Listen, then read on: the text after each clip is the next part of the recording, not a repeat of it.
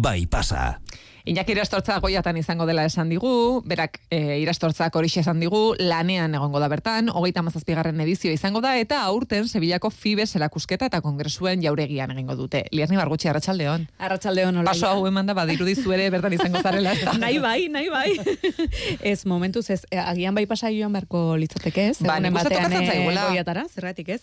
Baina, aizu, agian ikusiko dugu holtzan e, saridun euskaldunik besteak beste, ba, telmo irureta aktore badakezu hautagai dela, aktore berri honenaren kategorian, eta orain entzungo dugun abesti hau, batalla izenekoa, e, ba, hause sortu duena ere, hautagai da, jatorrizko abesti honenaren kategorian.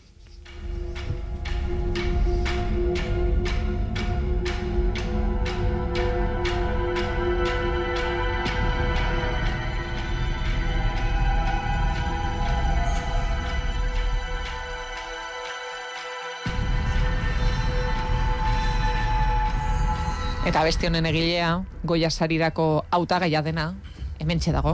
Josua Beristain, arratsaldeo. Arratsaldeo. Eta ongi etorri aspaldiko partez bai pasara. Eskerrik asko. Zer moduz? Beti aplazerra hona etortzea. Ondo, oso ondo. Eh, Unicorn Wars eh, animaziozko filmerako sortu duzun pieza da, eh, bai. entzuten ari garena. Bai. Alberto Vázquez, eh, zuzendari galiziarraren filma ere autagai da, animaziozko film onenaren kategorian. Hori da. Trailerra ere entzungo dugu, iruditzen bai. bali bazaizu. Bai. Ay de quien beba la sangre del último unicornio, pues se convertirá en ser hermoso y eterno. Y así Dios regresará al paraíso. Joseba, hilabete falta da, hilabete barru, bai. Sevillaan izango zara. Hori da. Eh, diskurtsoa prestatu duzu? Bada espada, bada espada, zerbait pentsatu dut. Baina, bueno, ikusita zein dagon e, nire kategoria berdinean, posibleago da, adibidez, ba, Sabina eta Leiba igotzea edo Rosalen igotzea. Jo, bazpada, badespada, prestatuko dut, zerbait. E, zer filmeko lantalde osoa joango zarete, ala nola izango da, Esebillako bidaia hori? Ba, lantalde osoa ez, neko kontatuta egoten dira butakak. Ah, bai? Bai, eta... Kote guztu, nola funtzionatzen? Nola da, nola da, nola da. Ba, neuk ere ez dagi, baina adibidez, eh, animazioan kasuan, neuk kaso, eh, neko xelebra da, e, ekoizlea dira pelikula egiten dutena. Eta orduan, zuzendaria, berez, e, ez dago konbidatuta, baina juten da, konbidatu bezala, so, e, ekoizlearekin da. Horrelako ah? goza xelebre batzu pasatzen dira. Baina zu izendatu egon da, izango duzu gonbidatu batean batzeko bai, okera, ez? Bai, nire bikoteak injongo naiz. Ah, mm. Bai, berak ere merezi du, horre onda. Pazientziaren gati ni, ni baino gehiago merezi du. bueno, Joseba, egia da, zurekin hitz egin genuela izendapena eh, jakintzen nuen egunean. Bai. Pasa dira, eh, aste batzuk, ordutik. Bai. Eh, onartzen da albistea zuri gertatzen ari zaizu naren sentsazio duzu edo iruditzen zaizu beste bizitza bat dela? Nik hitzein genunean oen dinagoen e, asustatuta gara, ez ez ze pasatu da hemen. Eta joan ez e, bai digeritzen pixkenaka eta gainera hor egin genuen alako nominatuen afari bat antolatzen dute, e, oen dela iru aste egon ginen, eta horri azatezu, bale, hau ja benetan da ez, da fotokola eta parafernali dana, eta jende pila eta zuzendari ezagun pila bat, eta zatezu, bale, ba, hau ja, hau ja benetakoa da. Mm. Gogoratuko du apur bat e, zertaz doan e, Unicorn Wars, bai. e, ze, ze film da, ze kontatzen da bertan? Bueno, azteko hau da, e, elduentzako animazioa, jende asko e, animazioa lotzen duzu zenean aurrentzako, ez? Baina hau da, elduentzako, guztiz elduentzako, gaina da, amasi urtetik orakontzako. Eta bertan kontatzen da, e, hartz txikitxo batzuk eta unikornio batzuen arteko e, gerra ancestral bat. Ze e, hartzatxoak pentsatzen dute, unikorniak bizi diren basoa, beraiei dagokiela, e, zez, jangoikoa gorrela esaten duelako. Orduan, bueno, e, ikusten zuten bezala tema e, serioa da, eta gaur egungo hainbat gai e, jorratzen ditu pelikulak, itxura batera, e, bueno, alako inosenteak diren marrazki batzuekin, baina benetan tratatzen diren gaiak, ba, oso gordina dira. Osa, musika entzen duzute hor, ez dago inongo postasunik inon ere. Demora zen da, drama eta pixua eta e, hori, baduka oso alako, bai, e, histori densoa eta sakona da. Zer nola eramaten da e, historia hori musikara? Prozesua, zure prozesu pertsonala zein izaten da? Bueno, azkenean, lana nik egiten dut, baino lantaldea da zuzendariarekin. E, zuzendaria dauka ideia oso garbi, pelikula e, nundi doan, zer dan garrantzizkoa eta zer ez hain garrantzizkoa, ze tonu ematean nahi dio momento bakoitzean, Eta orduan egiten detena da informazio hori da jaso, eta musikara bihurtu. Ez, alako isladapen bada, ez? Ba, berak nahi du orokorrean e, pelikula esan dago, ez? Iluna da, e, tragikoa da, e, eta kasu honetan e, Alberto Vázquez zera da, e, oso musika elektronikoaren zalea. Baina ez musika elektronikoa gero dantzatan da, ez bezik eta alako teksturak eta soinuak eta gauza astraptuak. Orduan behar esan zian jarri zidan markoa hori da, ez? Ba, betu, soinuan da osoak nahiko nuke sonoritate mota hauekitzea. Eta ahalik eta berak esaten zuen ezoizko soinu banda bat, ez? Aldela ba melodia gabe eta orduan behar marko jarri zidan, zantzean, hemen barroan libre, hortik kanpora, ez?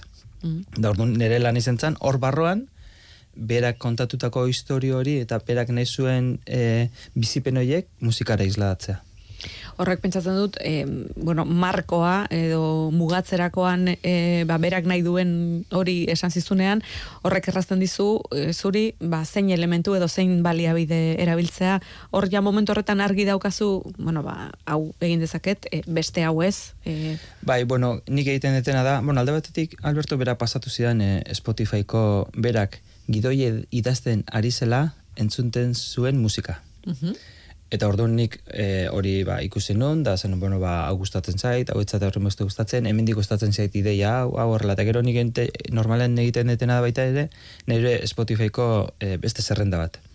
Gero askotan, ez, ez da zuzenean aprobetsatzen hori, baina, bueno, ideia bat egiteko, ez? Ba, inspirazioa.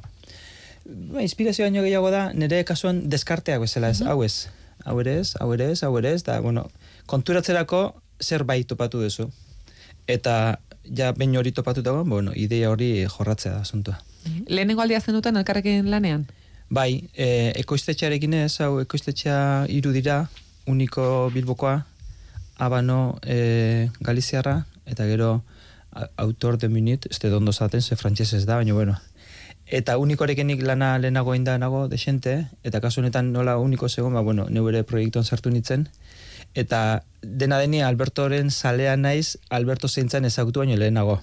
Ze Alberto dator ilustrazioaren mundutik, komikiak eta dauzka, bere komiki ospetsuena da psikonautaz, da, da os, e, berriro berdina, ez? Bere historia guztia dira, izaki antropomorfikoen bitartez, itxure batean goxoak eta ederra diana, baina historik gordina kontatzen.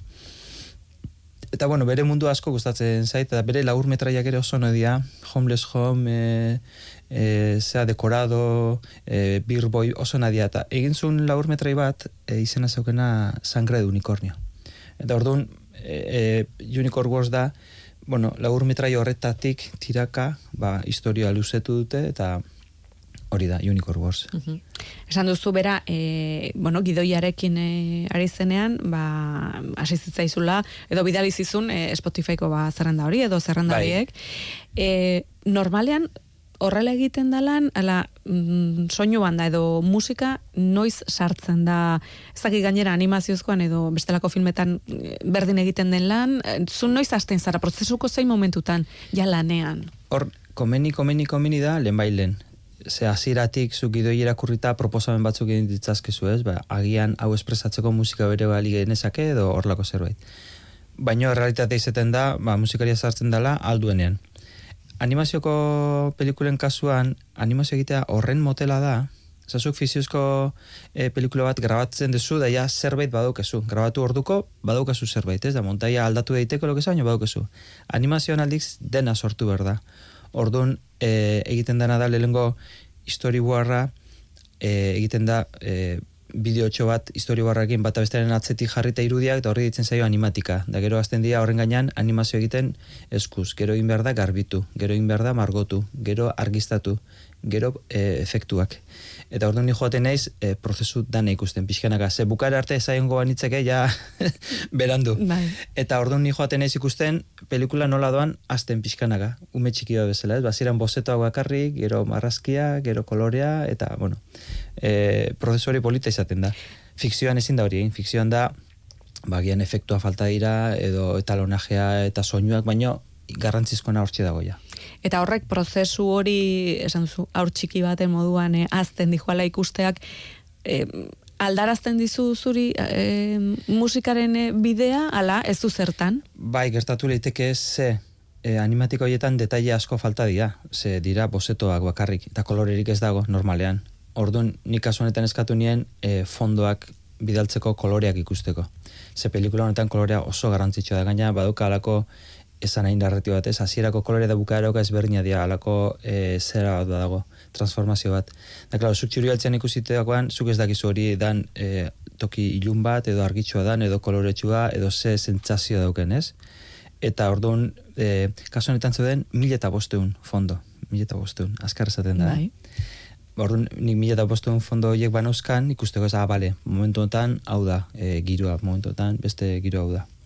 E, filmari buruz gero gehiago hitz egingo dugu, e, aurreratuko dugulako zer ikusi tertulean geratuko zarela, eta zer Aha. ikusi tertulean dagoen. Gaizka izagirrek pelikula ikusi du. Bai. Beraz, e, behar bada hor ere, beste komentarioren bat ere, e, eta beste galderaren bat ere, mm, behar bada gaizkak egingo dizu, baina bai, so- Zorionez, gustatu zitzaion. eh? Gustatu zaion asko, e, eta gainera zu ez zinen aurrean berak kritika egin zuenean. Ez, ez, ez, Orduan, e, presiorik ez zegoen. Ez, ez, ez. Donostiako orfeoiak ere parte hartu du, ez? Bai, parte hartu du. Ze historia dauka e, alako erlijioarekin oso lotuta dago, ez? Art txiki hauen gizartea da oso gizarte militarizatua eta e, erlijiosoa. Eta gaina beraien motivazio guztia da e, jainkoak esan diela, baso hori beraiena dela. Hori da beraien, eta daukate mito bat dana e, azkenengo unikorniaren odola edaten duenak, bilatak, bilakatuko da betirako e, izaki zoragarria eta alako, sabes, profezia bat.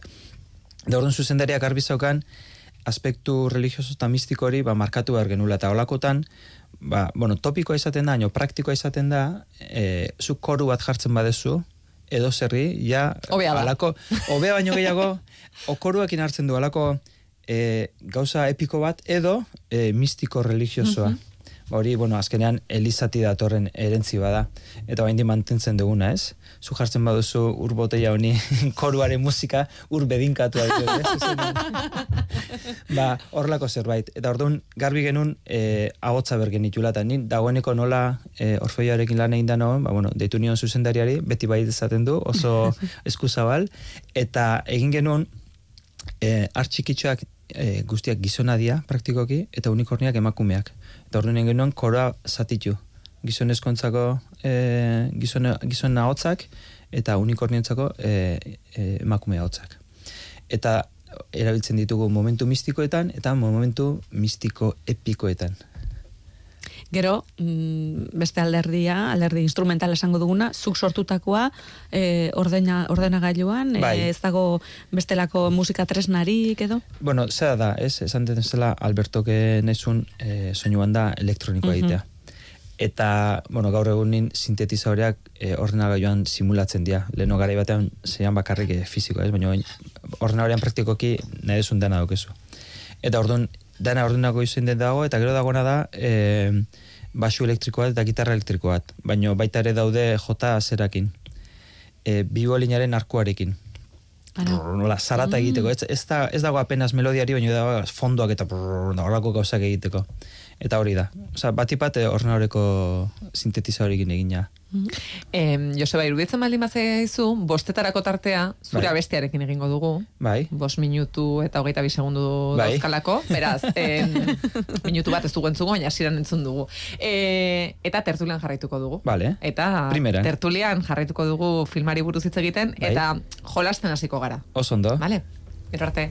Aio.